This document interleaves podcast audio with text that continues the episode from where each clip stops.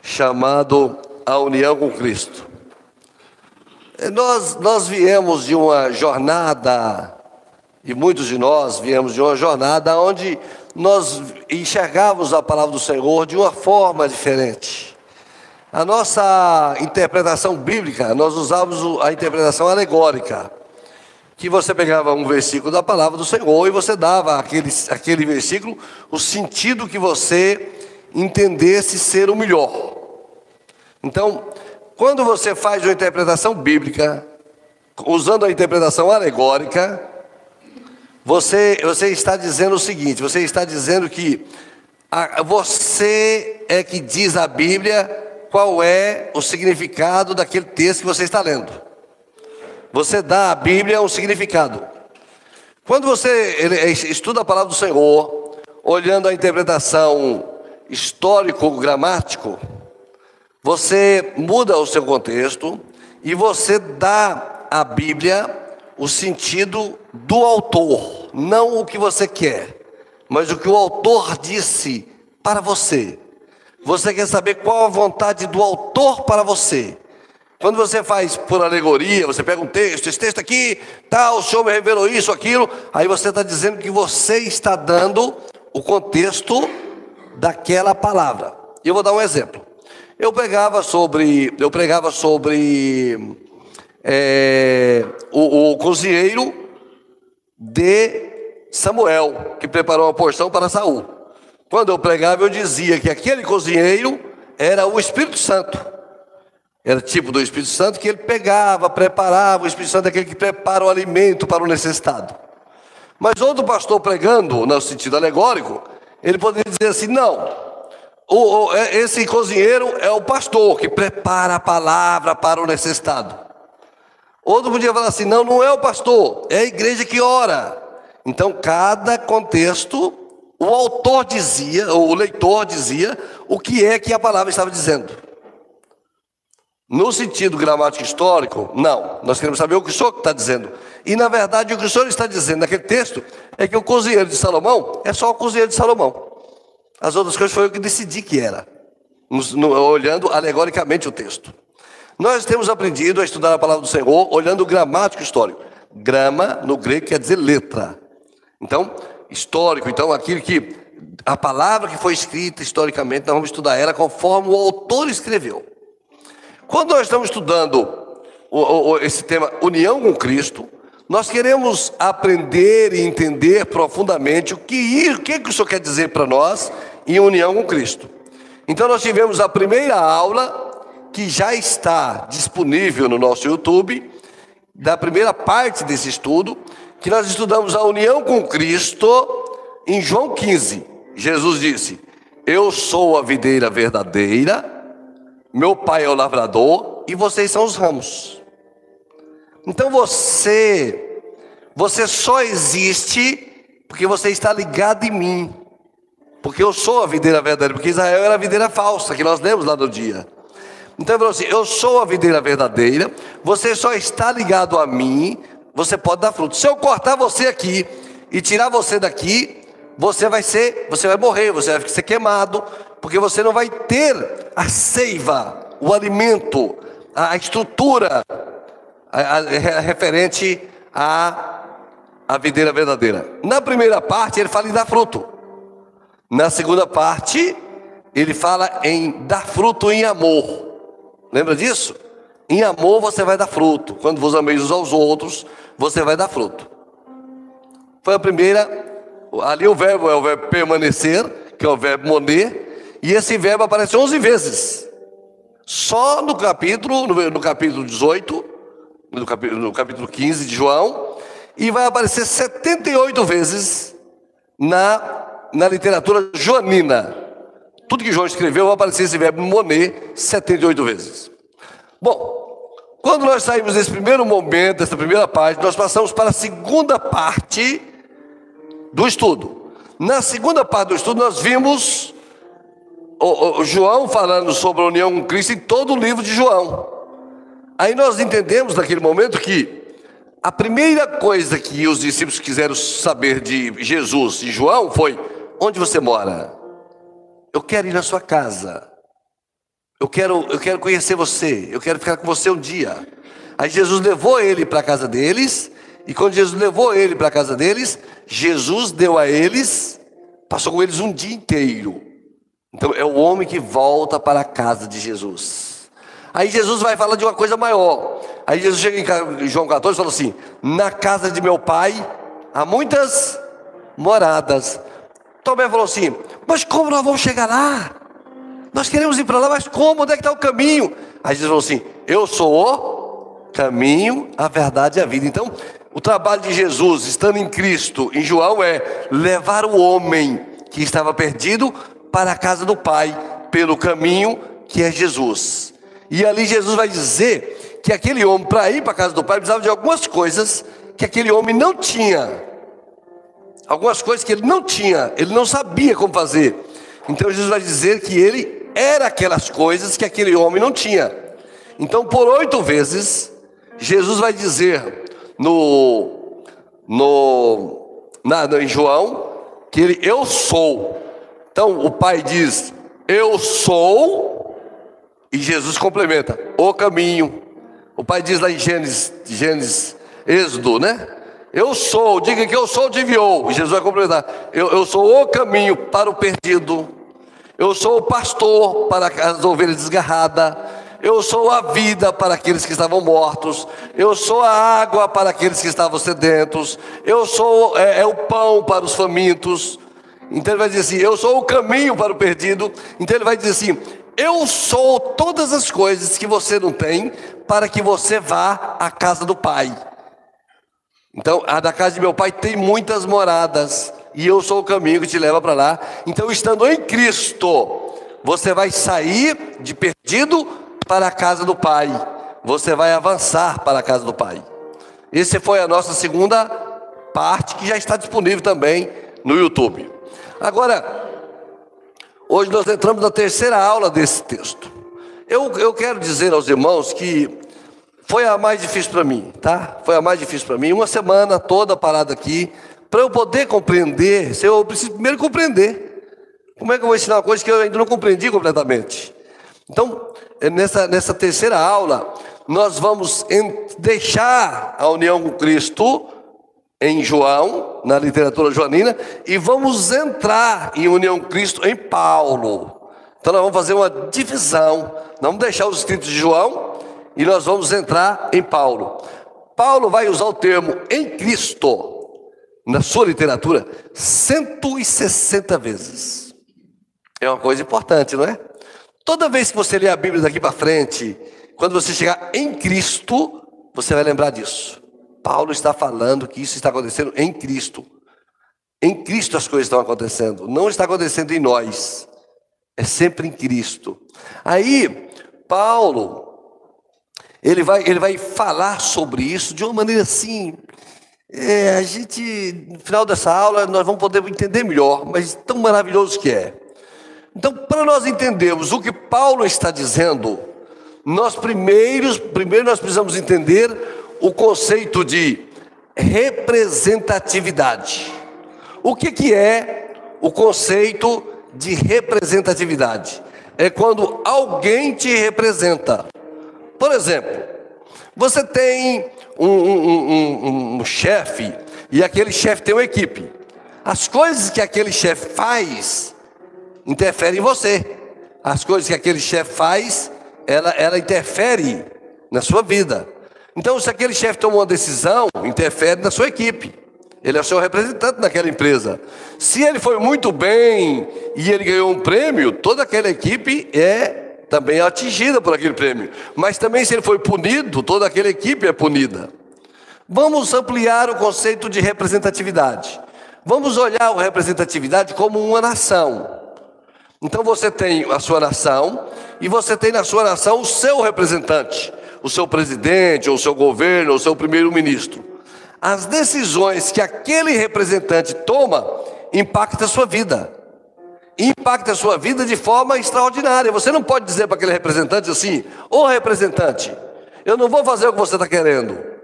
Você faz o que o, o, que o representante está querendo, porque ele é o seu representante. Por exemplo, digamos que o, o nosso representante do governo resolvesse entrar em guerra contra o país. Ah, o, o país vai em guerra. Ele definiu, vai em guerra. Aí chegou lá em guerra, vai morrer gente na guerra, vai morrer gente na guerra. Famílias serão atingidas, sofridas, serão sofridas.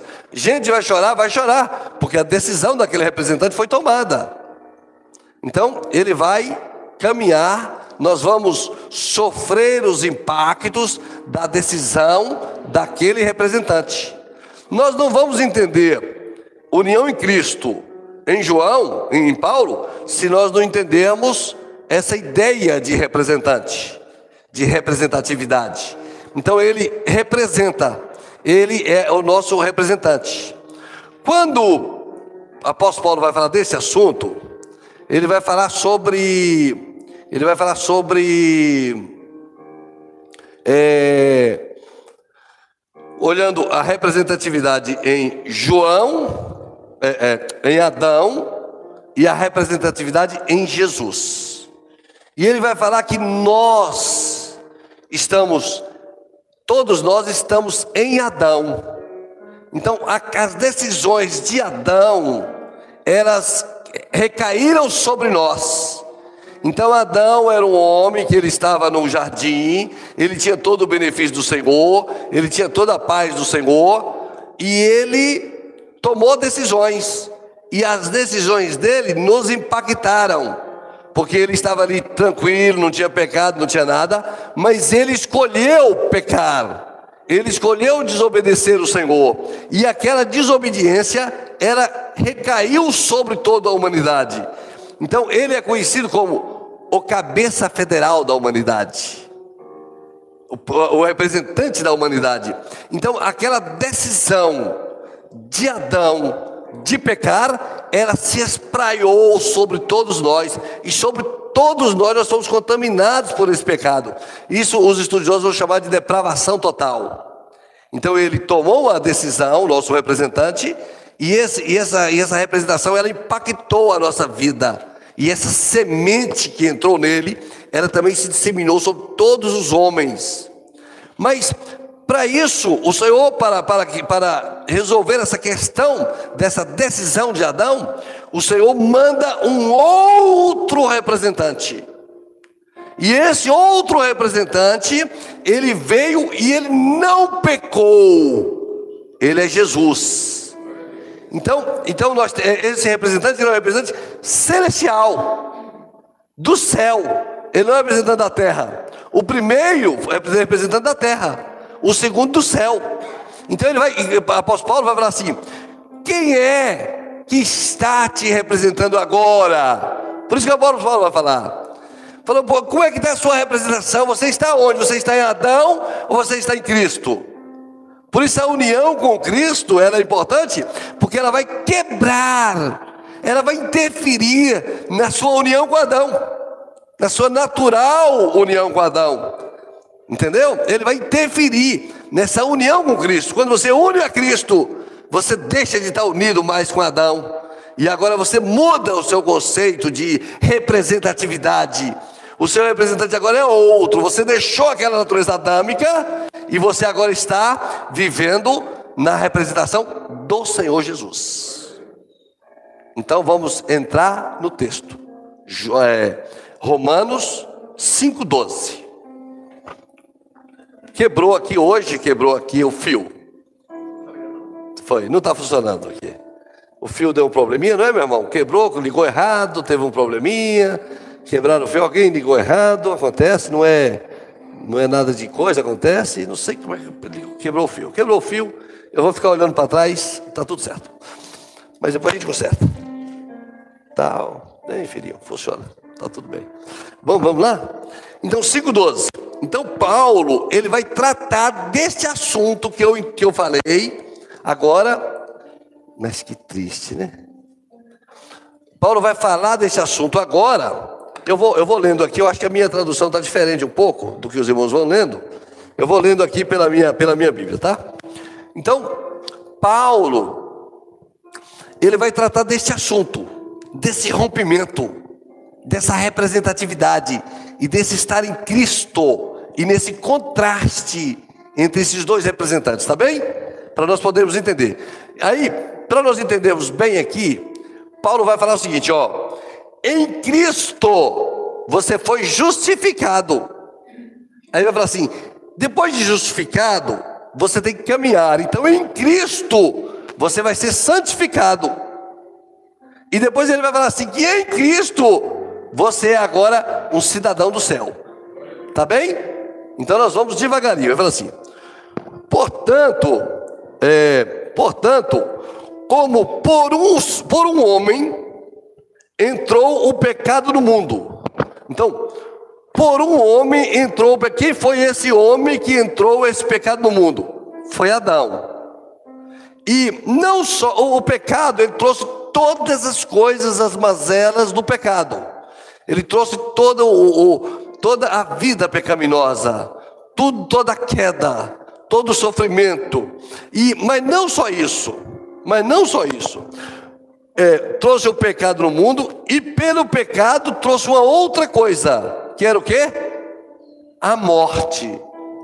Então ele trouxe o pecado e com o pecado ele trouxe a morte para o mundo. Então um único homem trouxe todo o pecado e trouxe toda a morte, porque não era da, da, da, da, da mente do Senhor o homem morrer. Não era ali no jardim para ele morrer no jardim. Então a morte entrou por causa do pecado.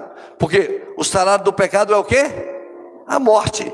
Então, o pecado, ele, ele gerou a morte. Essa, essa morte que ele que entrou na vida do homem, é, que entrou na vida do homem, ele, ele vai trazer esse, esse, esse, esse, esse sentido de que o efeito daquele pecado, quem está em Adão sofre o efeito da morte, né? Da morte. Esse, os, quando ele fala assim, um homem, um homem só, ele está dando a esse homem como indivíduo histórico. Ele está dando esse homem como um ser histórico que vai trazer para toda a humanidade um efeito do seu trabalho. Então ele vai ter a primeira aliança com o Senhor, que é a aliança adâmica e que vai ser quebrada. Essa aliança vai ser quebrada. Uma só ofensa contaminou todos os homens. A morte é o resultado direto do pecado. A morte não era uma coisa natural, foi resultado do pecado pelo primeiro Adão, que ele era o cabeça federal da humanidade. O primeiro, aí se conheceu o pecado. Todos pecaram em Adão, porque todos nós estávamos em Adão. Todos nós estávamos em Adão. Então, não havia como nós estávamos. A morte entrou no mundo. O relacionamento com Deus foi prejudicado. Foi prejudicado pela, pelo pecado.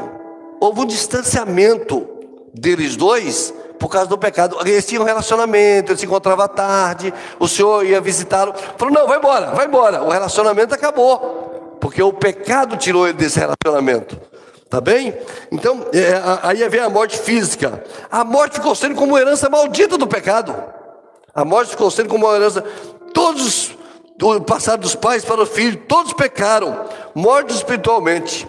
Toda a humanidade foi contaminada pelo pecado de Adão, exceto uma pessoa que não conheceu o pecado. Quem foi? Jesus. Todos foram contaminados, exceto Jesus, que não conheceu o pecado. Tá bem? Então, Adão foi o cabeça da humanidade. Ele tornou Cristo representante dessa nova humanidade. Cristo vai ser bem sucedido naquilo que Adão falhou. Naquilo que Adão falhou, Cristo vai ser bem sucedido. Tá bem?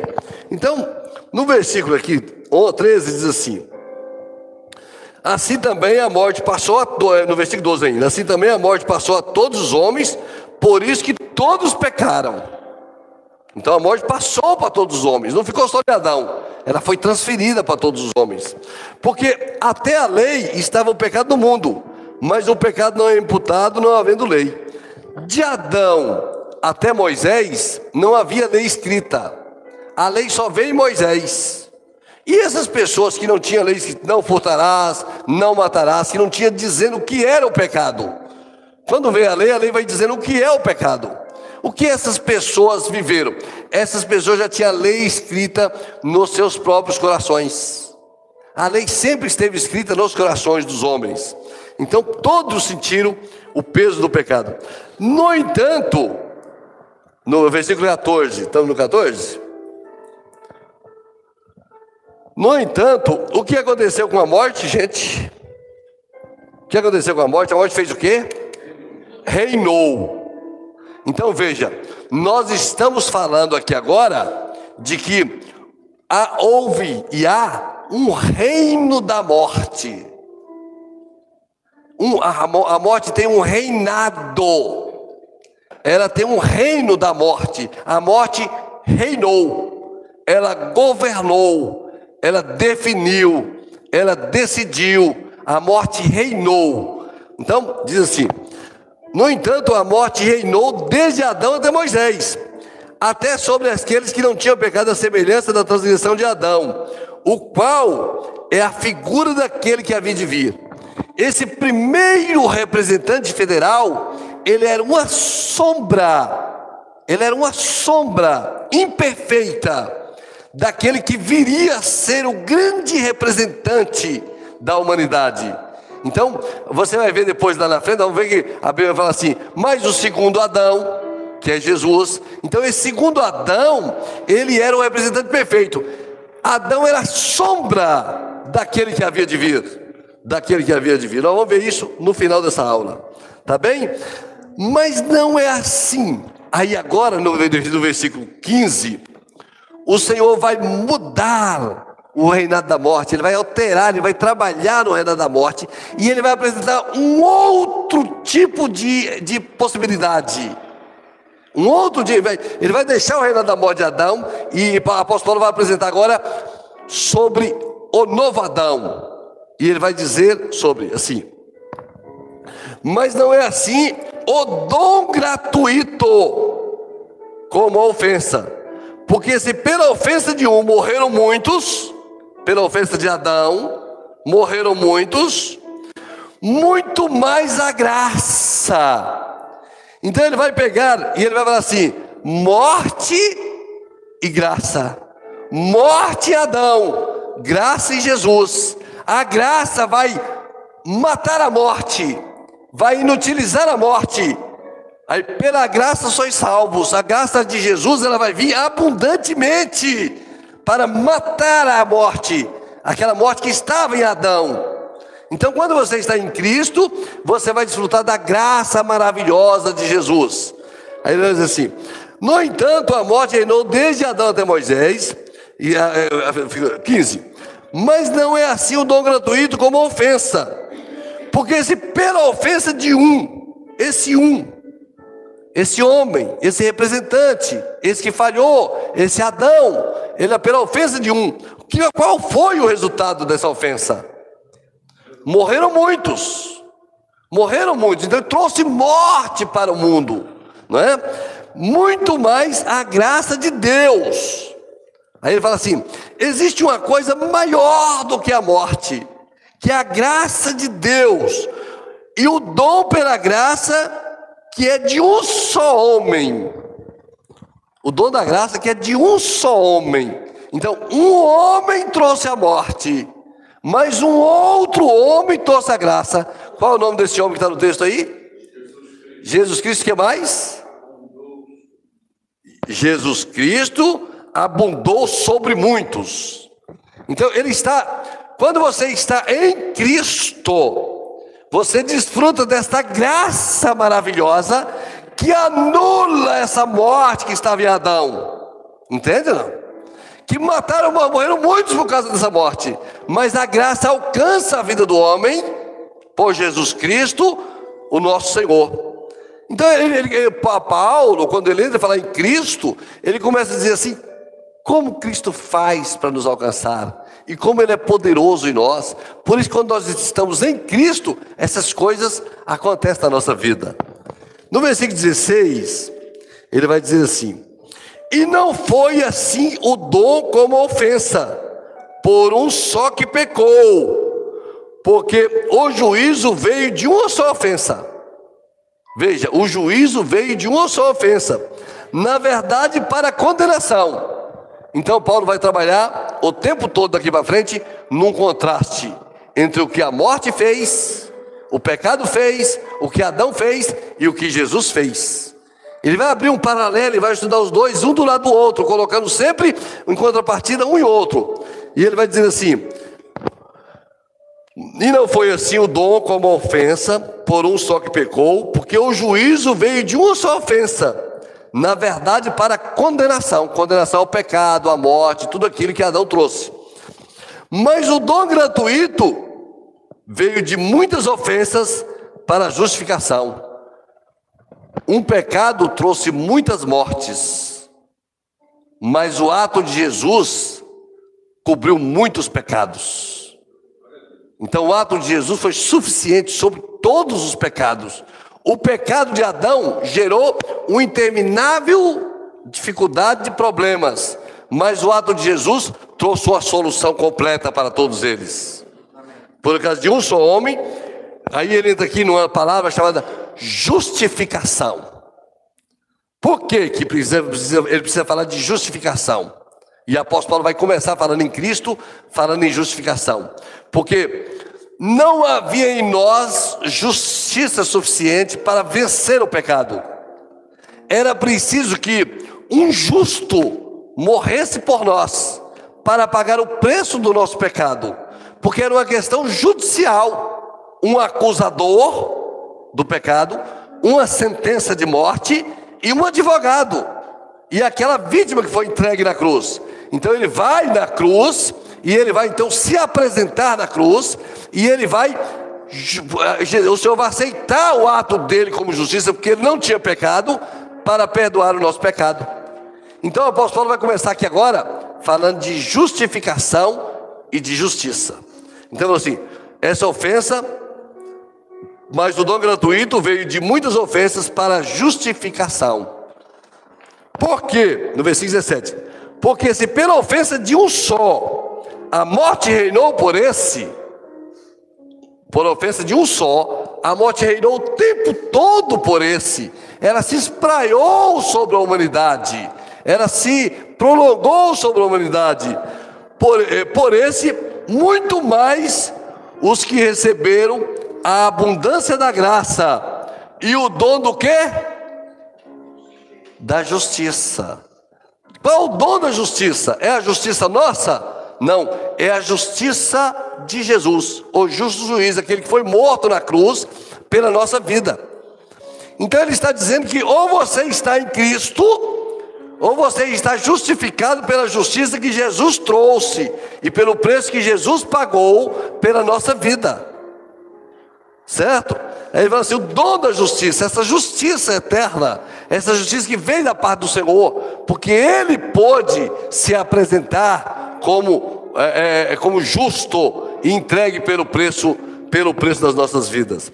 Aí o dom da justiça reinarão em vida por um só. Quem é esse um só? Jesus Cristo. Então o apóstolo Paulo aqui, ele começa a trabalhar esse assunto dizendo assim: olha. Você foi justificado. Você está sendo justificado. Você está sendo justificado porque Jesus, um só homem, pagou o preço por você. Quando você está em Cristo, você deixou o pecado de Adão e você agora está em nova vida com Cristo. Você está justificado em Cristo. Por isso que a nossa união com Cristo é importantíssima para a nossa vida como crente. Aí ele vai avançando e diz assim: Pois assim como por uma só ofensa veio o juízo sobre todos os homens para condenação, lá no caso de Adão, o representante de Adão, assim também por um só ato de justiça. Qual é esse ato de justiça? É a crucificação de Jesus na cruz do Calvário. É a sua ressurreição, é o ato de justiça da parte do Pai. Então, por uma justiça, veio a graça sobre todos os homens, para justificação devida. Então ele vai falando assim sobre a condenação de um lado e a graça do outro. A morte de um lado e a justificação do outro. E tudo aconteceu por um homem, lá em Adão, e aconteceu por um outro homem aqui na cruz, Jesus. Então, estar em Cristo é você entrar e você viver todos esses benefícios que Jesus trouxe da cruz, quando ele anula aquilo que Adão fez, e ele traz uma nova vida pela sua graça maravilhosa e justifica a nossa vida pelo seu sangue precioso. Tá bem? Amém? Aí, versículo 19: Porque, como pela desobediência de um só homem, muitos foram feitos pecadores, assim pela obediência de um, muitos serão feitos justos. E ele vai dizer aqui o seguinte: que a morte veio por desobediência, mas a vida veio pela obediência. A morte veio pela desobediência de Adão, e a vida veio pela obediência de Jesus. Jesus foi obediente, foi à cruz, morte de cruz e se entregou por nós. Ele foi obediente até o fim, diz a palavra. Ele não abriu a sua boca, diz Isaías. Então Jesus, ele pela obediência dele, pela obediência de Jesus, nós estamos reunidos nessa manhã nesta igreja. Pela obediência de Jesus, nós estamos em Cristo.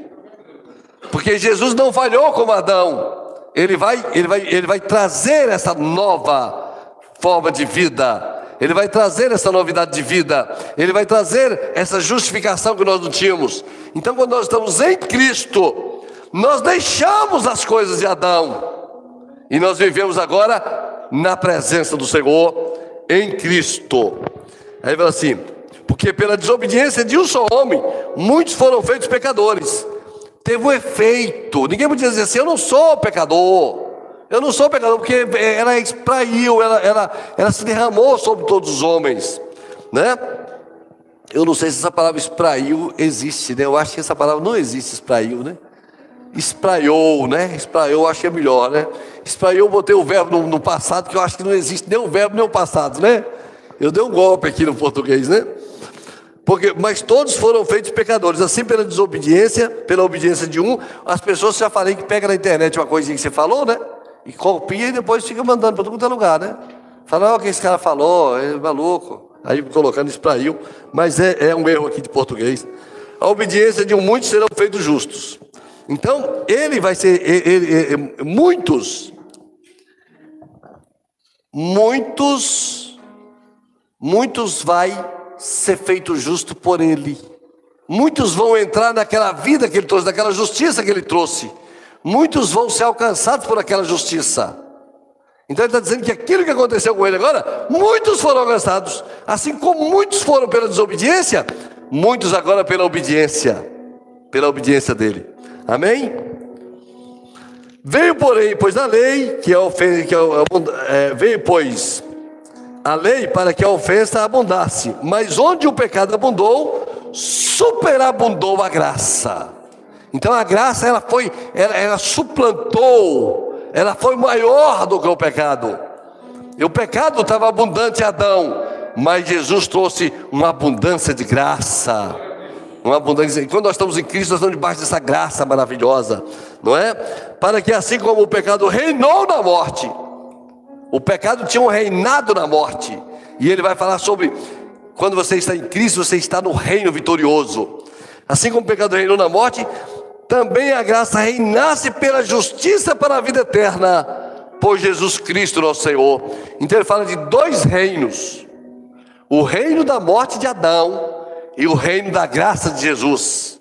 Quando você está em Cristo, você está debaixo do reino da graça e não debaixo do reino da morte que estava em Adão. É isso que é servir a Deus. É isso que estar em Cristo. Estar em Cristo é sair debaixo do reinado da morte para entrar no reinado da vida, que é Jesus.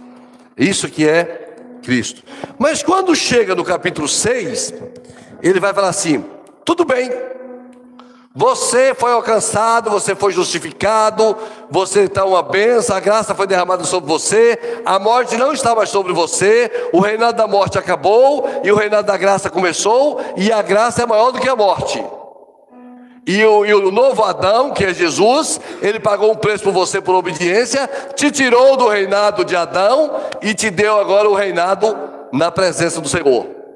Você está participando do reino de Deus, debaixo da graça de Deus. Você está em Cristo, ligado a esse reino. Aí ele vai falar assim: Mas como vai ser? O apóstolo Paulo fala assim: Como vai ser agora? E agora que isso aconteceu, como vai ser? Ele vai dizer assim: Você tem que se santificar. E essa santificação, ela não acontece em você, ela acontece em Cristo. É santificação acontece em Cristo. E ele vai trabalhar isso no versículo do capítulo 6.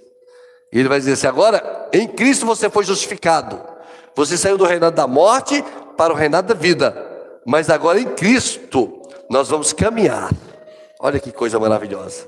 Então ele vai falar assim: Que diremos, pois, 6:1? Que diremos, pois? Permanecemos no pecado para que a graça abunde? Se a graça foi abundante, não posso, quanto mais eu pecar, mais graça. Quanto mais eu pecar, mais graça. É isso? Ele está perguntando: é isso que vocês vão fazer? É dessa forma que vocês vão agir? Aí ele vai dizer assim: e essa, e o versículo 2 traz uma resposta que existe muito nas cartas de Paulo, que é de jeito nenhum. Quando o apóstolo Paulo queria dizer alguma coisa com ênfase assim, falou de maneira nenhuma, de jeito nenhum. Então ele vai usar, ele vai usar de modo nenhum. Então você vai encontrar muito isso na carta de Paulo. Aquele que dá ênfase numa coisa contrária, ele usava esse termo. E ele fala assim: é isso para que a graça abunde? Ele falou assim: de modo nenhum, de forma nenhuma, porque o pecado ele vai deixar de fazer parte da sua vida. Você não vai fazer ter pecado para você ter graça. Você, o pecado não vai fazer mais parte da sua vida. De modo nenhum. Nós que estamos mortos para o pecado. Gente, isso é maravilhoso. Porque o que acontecia com Adão? Nós estávamos vivos para o pecado. Mas o que aconteceu com o segundo Adão? Nós fomos na cruz com Jesus. Por isso que o apóstolo Paulo falou assim: Estou crucificado com Cristo. Eu morri com Ele lá na cruz.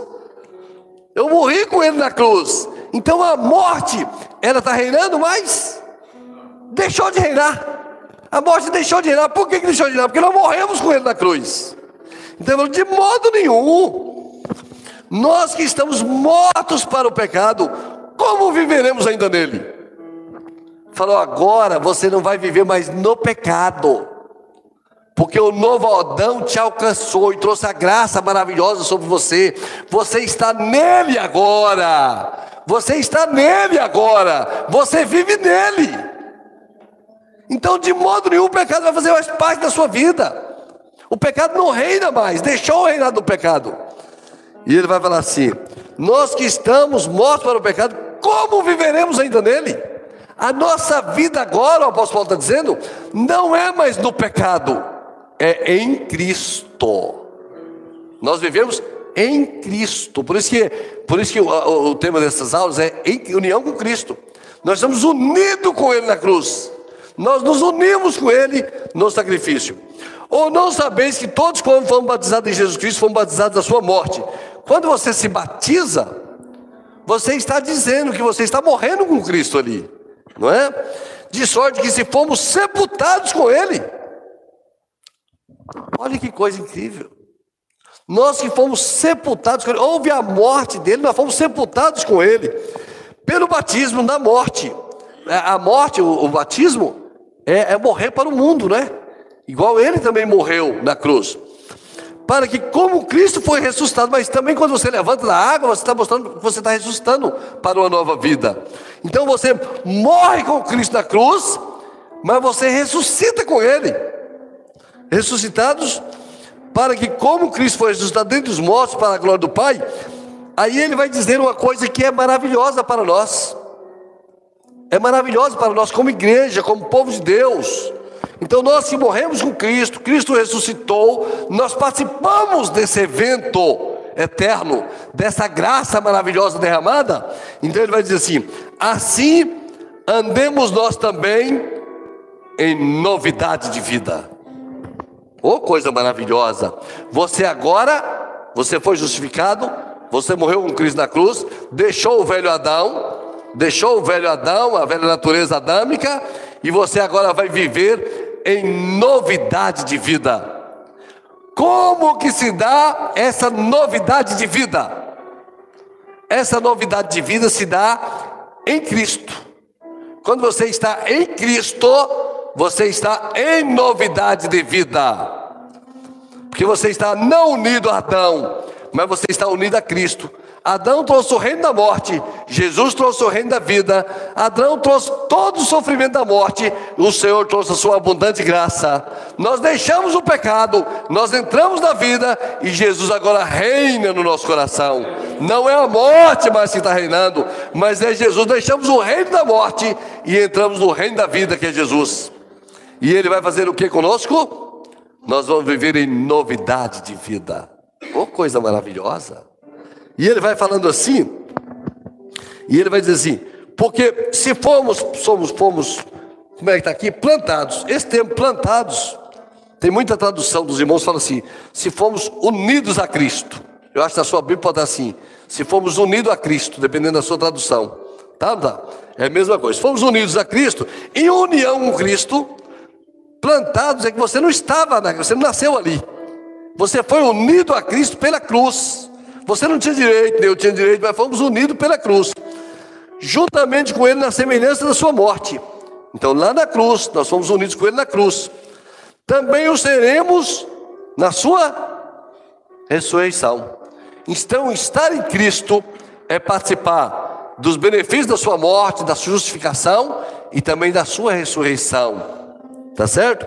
Sabendo que, sabendo isso, que o nosso homem velho foi com ele crucificado. Qual é esse homem velho que nós estamos falando? É o homem que tinha a natureza do primeiro Adão, que a morte reinava sobre a sua vida. Esse era o homem velho. Esse homem velho foi crucificado com Cristo. Nós estamos em Adão. Esse homem velho foi crucificado com Cristo. Para que o corpo do pecado seja desfeito. Aquele que tinha de Adão em nós, aquele que tinha Adão em nós, aquele que existia de Adão em nós fosse desfeito, para que não sirvamos mais o pecado. E aqui, daqui para frente, o apóstolo Paulo vai tratar o pecado como um rei perverso, que tem um reinado que é a morte e que subjuga as pessoas dentro do seu reinado. E ele vai falar de um outro rei, que é o rei da vida, que venceu o rei da morte e que venceu o pecado. Então assim, não servamos mais o pecado. Ele é, é o pecado, ele é um rei escravizador. Ele escraviza a pessoa. Ele é um rei que ele exige da pessoa o sentido de escravidão. Servimos o pecado é ser escravo do pecado. É ser entregue ao pecado, é ser dominado pelo pecado, é fazer o que o pecado quer, como se o pecado fosse um rei um rei perverso, um rei mau, um rei terrível, um rei horroroso, entendeu? E ele domina as pessoas. Então o apóstolo Paulo vai começar a tratar o pecado aqui agora como um rei perverso, como um rei horrível. Então ele fala assim: não servamos mais, você não faz parte mais desse reino, você não está debaixo desse rei perverso mais. Então ele vai começar a tratar dessa forma, vamos devagarinho, para entendermos isso aqui. Então ele falou assim: Sabemos que o nosso homem velho foi você morreu para esse reino. Você foi liberto desse rei. Você não faz mais parte desse reino, não é? Para que o corpo do pecado seja desfeito, para que não sirvamos mais o pecados. Porque aquele que está morto está justificado do pecado. Você morreu comigo. Você morreu na cruz comigo. Você não está justificado do pecado. Você não é mais servo do pecado, você está mais sob domínio. Ora, se já morremos com Cristo, cremos que também com Ele viveremos. Então você não é mais desse rei perverso. Você morreu com Cristo, você vai viver comigo, em união a Cristo. Com Ele viveremos. Nós vivemos em união com Ele, na vida que Ele trouxe na eternidade. O reinado da morte acabou sobre nós. Oh, sabendo que tendo sido Cristo ressuscitado dentre os mortos, já não morre. Porque depois Jesus ressuscitou, não havia mais nenhuma oportunidade dele pecar mais. Ele já tinha vivido, já tinha morrido e já tinha ressuscitado. O pecado não alcançaria nunca mais. Não havia nenhuma possibilidade de alcançá-lo. Já não morre. A morte não mais tem domínio sobre ele. Então aquele rei, aquele reino não teria nenhum domínio sobre ele. Não havia como ela alcançá-lo mais, aquele domínio, aquele reino. Falando de domínio, tá vendo? Dominação, governo, administração, não tem domínio sobre ele. Tá bem? Pois quanto a ter morrido, de uma vez morreu para o pecado, mas quanto a viver, vive para Deus. Então você não vive mais nesse reino do pecado. Você tem que viver em novidade de vida, em santificação diante do Senhor. Tá certo? É, quanto a viver, vive para Deus. Assim também, eu estou correndo que já deu cinco minutos. Eu tenho tanta coisa para dizer. Assim também, vós considerai-vos certamente mortos para o pecado, mas vivo para Deus em Cristo. Vivo para Deus aonde? Em Cristo. Em Cristo. A, a, a união em Cristo, o nosso tema. Em Cristo você vive para Deus. Você não vive para Deus por você, pela sua inteligência, pela sua sabedoria, pelos seus métodos. Você vive para Deus em Cristo. Porque Ele venceu o domínio do pecado e da morte sobre nós. Em Cristo. Jesus, nosso Senhor. Não reine. Olha o reinado, olha o rei perverso. Não reine, portanto, o pecado em vosso corpo mortal, para lhe obedecer em suas consciências. Diga não. Ele não tem mais poder sobre você. Esse rei do pecado, esse rei do pecado da morte, não tem mais poder sobre você. Não reine sobre você. Não reine sobre você. Nem tampouco apresentei os vossos membros o pecado por instrumento de iniquidade. Não pega os seus membros, e aqui, por instrumento, instrumento que fala de, do original de armas do exército, de armas de guerra. Não pegue os seus membros e utilize os seus membros para o reino do pecado mais. Porque você precisa obedecer o comando do pecado desse rei que manda nesse exército de pecado. Não reine como instrumento, mas faz o quê? Pegue esses membros que você tem, pega o seu sentir, o seu olhar, pega todos os seus membros e faz o quê? Apresentai-vos a Deus. Porque você não está mais no domínio do pecado de Adão, mas apresentai-vos a Deus, vivo como vivo dentre os mortos. Você estava morto, mas você está vivo. Vivo dentre os mortos, e os vossos membros a Deus, e agora como instrumento de justiça. E instrumento aqui fala de instrumento de guerra no original. Então, o instrumento de justiça é você, é você vai guerrear as guerras do Senhor. Você vai colocar toda a sua força, todo o seu instrumento ao trabalho do Senhor, a, a, vontade do Senhor, nesse sentido. Tá bem? Porque o pecado não terá o quê? Domínio, porque o reino do pecado, o rei do pecado parou de ter domínio. O reino não terá domínio, pois está debaixo da lei, mas pois não está debaixo da lei, mas debaixo da graça. E aqui ele vai falar, é, vamos ver o versículo 16. Não, tem que pular um pouquinho, porque senão não vou chegar onde eu preciso chegar.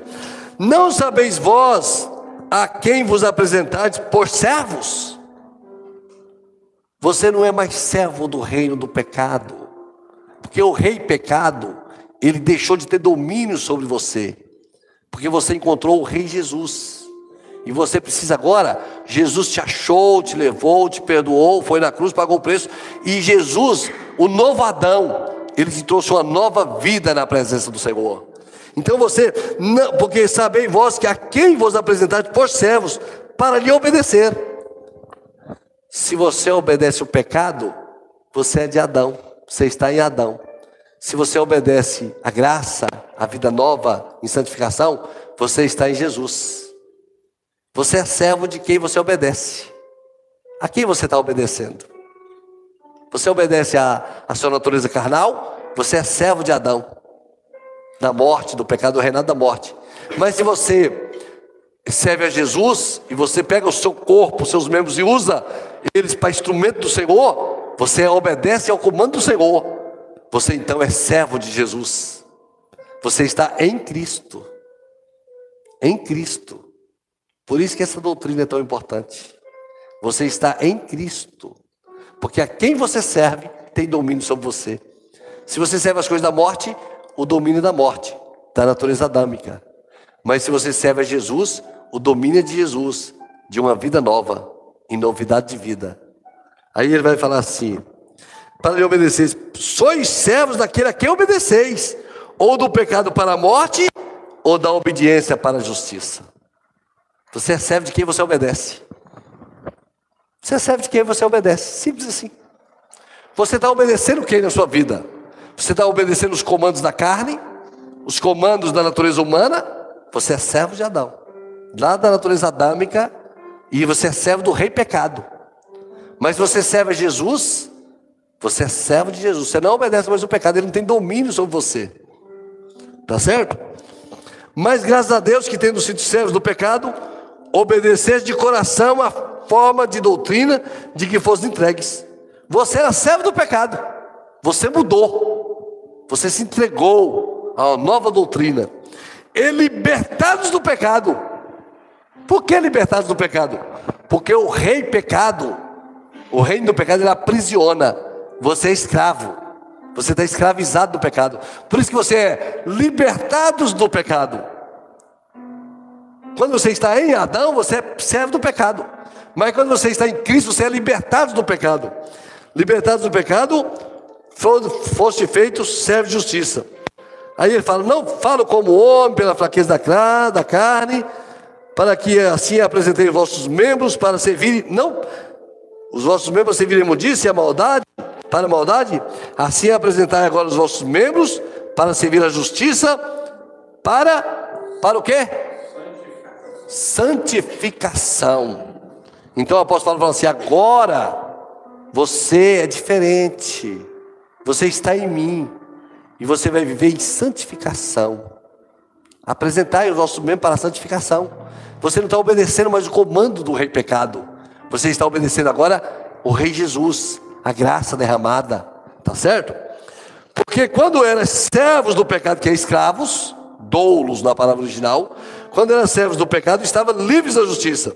E que fruto tinhas então das coisas que agora vos envergonhais? Porque o fim delas é o quê? A morte. Hoje nós nos envergonhamos de quando nós éramos escravos do pecado. Verdade não é? Gente, eu tenho vergonha das coisas que eu fiz. Eu não queria ter feito aquilo. Como eu me envergonho, Senhor? Porque nós éramos servos dela. Nós estávamos dominados por ela, dominava a gente. Mas agora, libertados do pecado de novo, ele fala, e feitos servos de Deus. Você agora mudou de rei. O seu rei agora não é o rei da morte, mas é o rei da vida, que é Jesus. Tende o vosso fruto para a santificação, por fim a vida eterna. E ele vai dizer agora uma coisa maravilhosa. Ele vai terminar esse capítulo dizendo uma coisa maravilhosa. Porque o que, irmãos? Esse rei, ele faz um pagamento.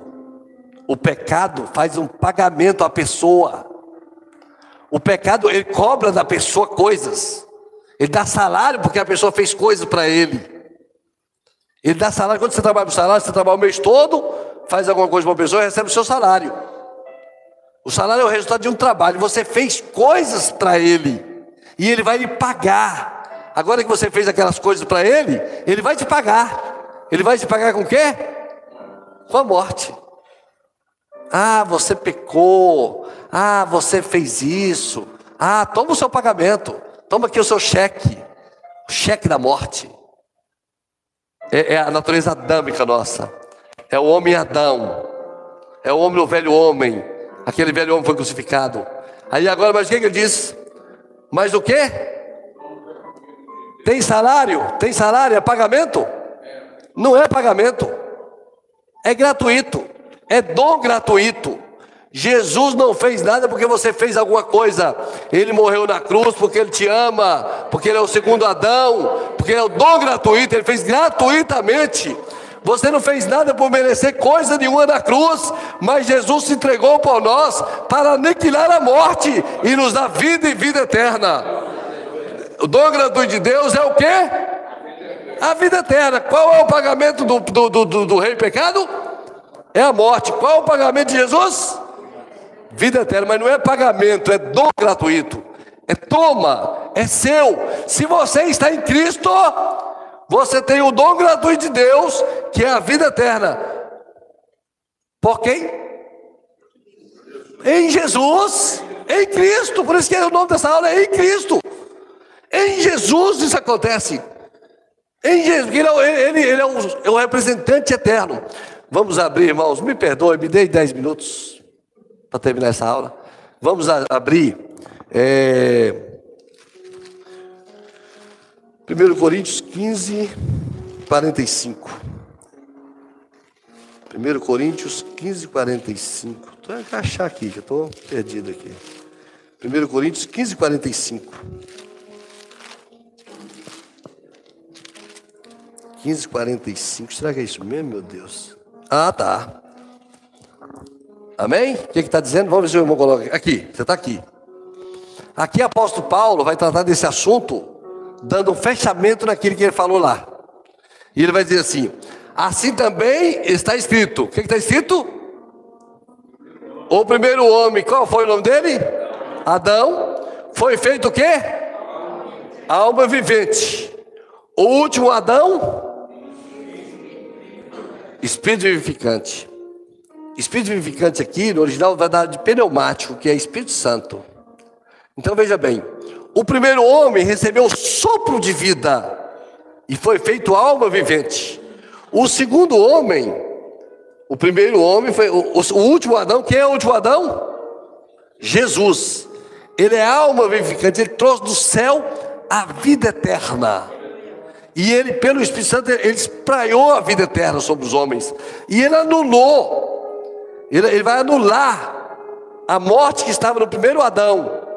E vai trazer para o segundo Adão a vida, a alma, o espírito vivificante. Vamos continuar? 46. Mas não é o primeiro o espiritual, segundo o natural. O primeiro homem é o homem natural, não é o espiritual. Mas depois veio o espiritual. Jesus é esse que veio, o segundo Adão, o espiritual. O primeiro homem, 47, o primeiro homem da terra é terreno.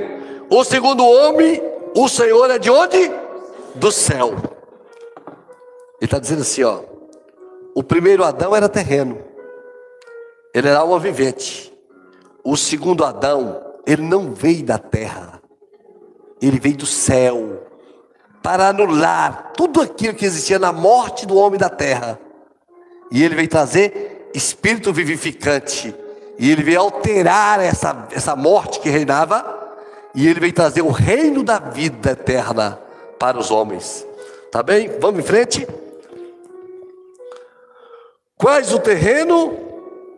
São também os terrestres. Se você está ligado na sua natureza normal, você herdou tudo que é de Adão, você é o terrestre. Quais terreno é o terrestre? Se você não se ligou ao celestial, você é terrestre. Você está com toda aquela culpa de Adão, e todos nós temos aquela culpa de Adão, mas nós somos justificados pelo Senhor. Qual o terreno? Tais são os terrestres. E qual os celestiais? O celestial, tais também quem? Os celestiais. Por isso que nós vivemos em novidade de vida, porque a nossa vida nós vivemos com a nossa referência é outra. A nossa referência é o celestial, é Jesus na nossa vida. Louvado seja o nome do Senhor. E assim também como trouxemos a imagem do terreno, em Adão, assim traremos também a imagem de quem? Do celestial. Essa palavra celestial, eu acho que, eu, eu, na minha opinião, eu acho uma das palavras mais lindas da Bíblia. Porque, porque eu não consigo alcançar na minha mente pensando que pode ser alguma coisa celestial, assim alcançar na sua plenitude, alcançar um conceito de celestial Celestial é uma coisa assim que foge muito à nossa, à nossa compreensão humana. O que é ser celestial? Não é? Celestial é alguma coisa assim muito, muito grandiosa, não é? Muito extraordinária. E nós, nós levamos essa imagem do celestial, não é? Que é esse Jesus que veio do céu, que não veio da terra, que veio do céu.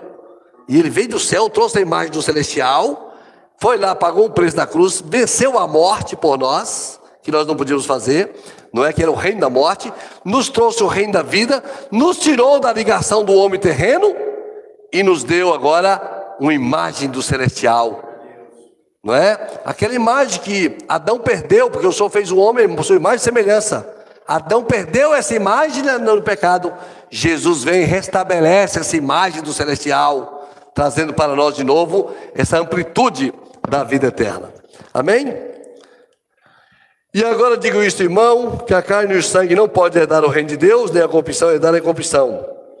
Mas eis aqui vos digo sério, na verdade, nem todos morrerão, mas todos serão transformados. Aí ele começa a falar aqui sobre a ressurreição do homem, sobre o abrir e fechar de olhos, sobre a vitória da igreja na presença do Senhor. Irmãos, qual é a aplicação que nós temos para esse, essa mensagem? Nessa terceira parte do, desse, dessa sequência de união em Cristo. A, a nossa mensagem é o seguinte: todos nós morremos em Cristo, em, em, em Adão. E com Adão entrou o pecado no mundo, e com o pecado a morte, e a morte reinou sobre os homens. E o reinado da morte tornou os homens escravos, servidores da morte. E os membros dos homens foram usados para a morte. E o resultado da morte, o salário, o pagamento para os pecadores é a morte. O salário do pecado é a morte. É o reino da morte, é vitorioso. Mas o Senhor mandou um outro Adão, não da terra, mas celestial. Esse Adão veio e trouxe uma coisa nova, trouxe uma vida nova, trouxe uma justiça nova. E esse Adão foi à cruz do Calvário e pagou um preço por nós. E nós nos unimos com ele na cruz. E nós, ao unirmos com Ele na cruz, nós aprendemos a ser unidos em Cristo. Unidos em Cristo. E aí nós começamos a viver em novidade de vida. Pegamos a nossa vida toda agora e colocamos ela a serviço do Senhor, a serviço de Deus, servindo ao Senhor com, a nossa vida, com os nossos membros, e o dom gratuito de Deus para essa nova vida é a vida eterna em Cristo Jesus. Não servimos mais o terreno mas servimos o celestial. Não temos mais a imagem do terreno, mas temos a imagem do celestial, porque o segundo Adão trouxe uma nova vida, trouxe uma graça abundante, uma abundante graça, que foi maior do que a morte que estava em nós, e venceu a morte, nos dando vida e vida eterna. Louvado seja o nome do Senhor. Irmão, viva unido a Cristo. Faça uma pesquisa na sua vida se as coisas que você faz, você está obedecendo a carne, o pecado, ou você está obedecendo a Cristo. A quem você obedecer, você é servo. A quem você obedecer, você é servo. Se você, você obedecer o pecado, você é servo do reino da morte. Se você, você obedecer a Jesus, você é servo do reino da eternidade, do reino da vida que é Jesus. É união com Cristo. O apóstolo Paulo abre união com Cristo, falando da justificação em Cristo, da santificação em Cristo e de viver em Cristo a imagem do celestial. Louvado seja o nome do Senhor. Amém? Amém? Vamos cantar o louvor?